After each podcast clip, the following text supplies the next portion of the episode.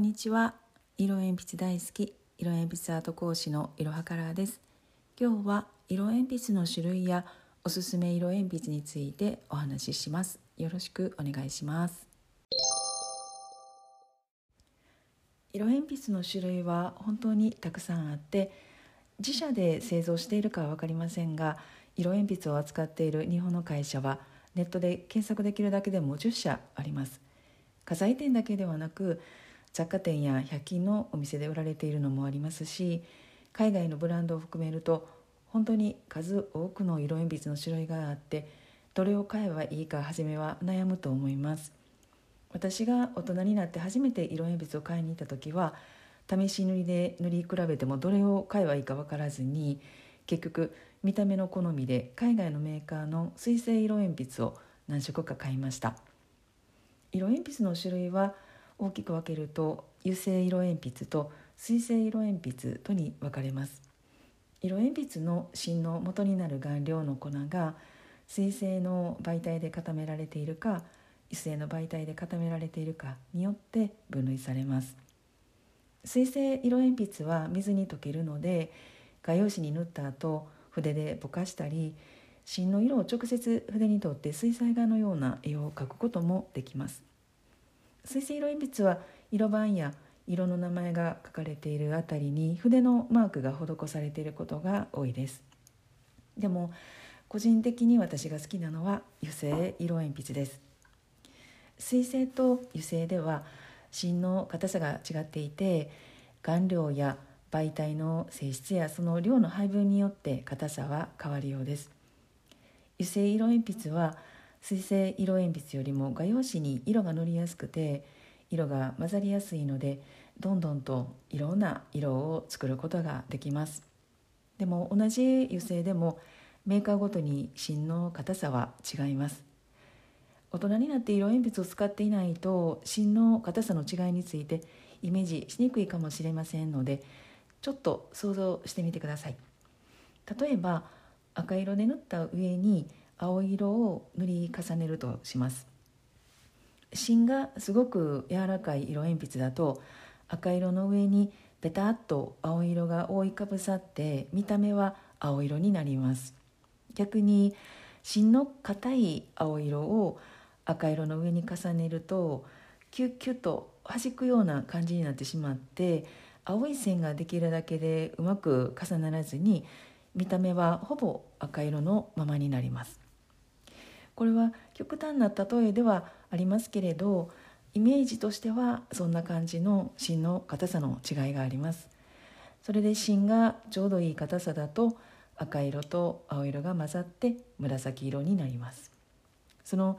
ちょうどいい硬さの油性色鉛筆であれば仮に赤色と赤青色の2色だけしか持っていなかったとしても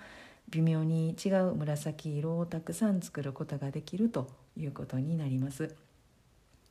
同じ油性色鉛筆でも本当にメーカーによって色も芯の硬さも微妙に違いますし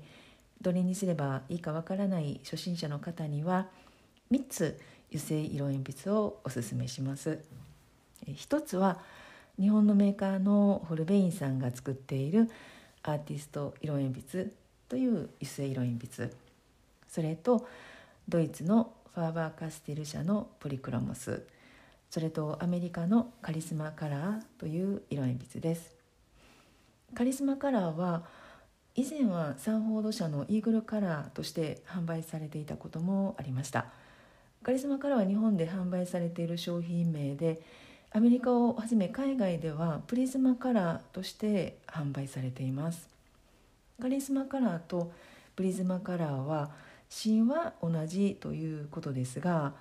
カリスマカラーは日本で製造されていて、えー、プリズマカラーの色の数とは違います、えー、3つのホルベインさんのアーティスト色鉛筆とドイツのファーバーカステル社のポリクロモスとアメリカの、えー、カリスマカラーそれぞれ値段も違いますしお好みでぜひ選んでみてください。ネットでも購入できますがセットで買うと減りが早い色が出てきますので1本ずつ買える画材店さんを見つけておくといいと思います。もし子どもの時に使っていた色鉛筆があればそれもぜひ使い比べてみてください。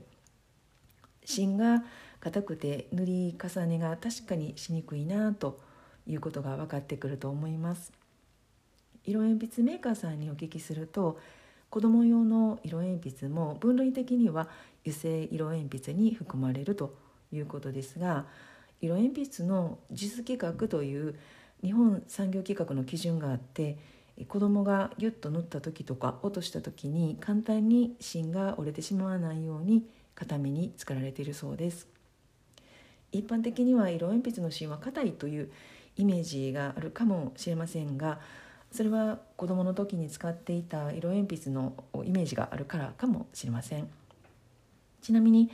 子どもの時に塗り絵をした方も多いと思いますが塗り絵をする時ってはみ出さないように輪郭線をまずなぞって塗る時は中をさーっと軽めに塗った記憶がある方もいらっしゃると思います。色鉛筆はそっと塗るものっていうことを教わった記憶はないんですが多分今思うと強く塗ると芯が折れてしまうし線が残って汚く見えるっていうなんとなくそういう感じがあったのかもしれません。それに色を塗り重ねた記憶も私はありません。色鉛筆は色が混ざらないと思い込んでいて赤くしたいところは赤色で塗っていましたし紫にしたいところは紫色で塗っていたと思います。こんな風に子どもの時からの経験や記憶で色鉛筆に対する固定観念や既成概念がある人がたくさんいると思います。私もかつてはそうでした。前回お話ししたアメリカの色鉛筆アートという画書に載っていた絵は全てアメリカ色鉛筆協会が主催する展覧会に入選した絵なんですが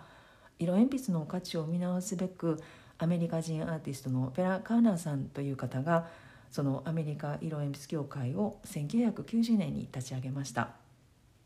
毎年場所は変わりますがアメリカで展覧会が開催されていますし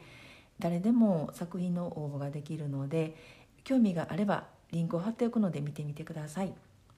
ちなみに私は2001年に初めてその展覧会に入選してそれでどんどん色鉛筆にはまっていきました。何度かアメリカへ展覧会を見に行った時にワークショップも受けて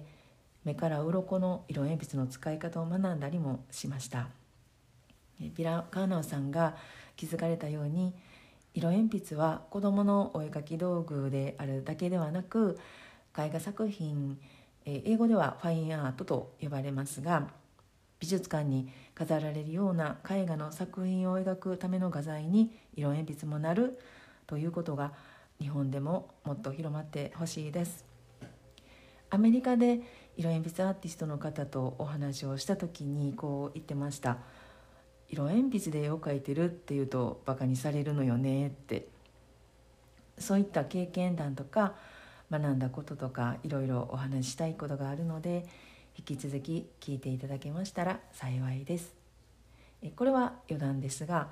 色鉛筆を作る顔料は素材になっているものが違うから作るコストも違っていて油絵の具は色によって販売価格が異なりますけれど色鉛筆は1本ごとに値段を変えるわけにはいかないから同じにしているそうですちなみに青色系統が一番コストがかかるそうですそれと色鉛筆の形状が丸や四角や三角や六角形のものがありますが昔初めて色鉛筆が作られた時に字を書く HB とかのあの鉛筆と比べて芯が柔らかいために芯が折れにくくするよう六角形ではなく丸い形にして芯を囲む木の厚さを均一にしたそうです。今は加工技術も高まっていて丸の形ではなくてもいいのだと思います。おすすめの色鉛筆をご紹介しましたがでも是非自分自身でいろんな色鉛筆を試してみてください。絵を描くことが楽しくなって色鉛筆でいろんな絵を描いているうちに自分の手の動きや筆圧加減がコントロールできるようになって油性でも水性でもどんな色鉛筆でもだんだんと違いが分かるようになっていってその違いに気づくことが嬉しくて楽しくなってくると思います。なので実際にいろんな色鉛筆を手に取っていろんな絵を描いてみてください。次回は油性色鉛筆に適したおすすめの画用紙についてご紹介する予定です。また引き続き聞いてください。ありがとうございました。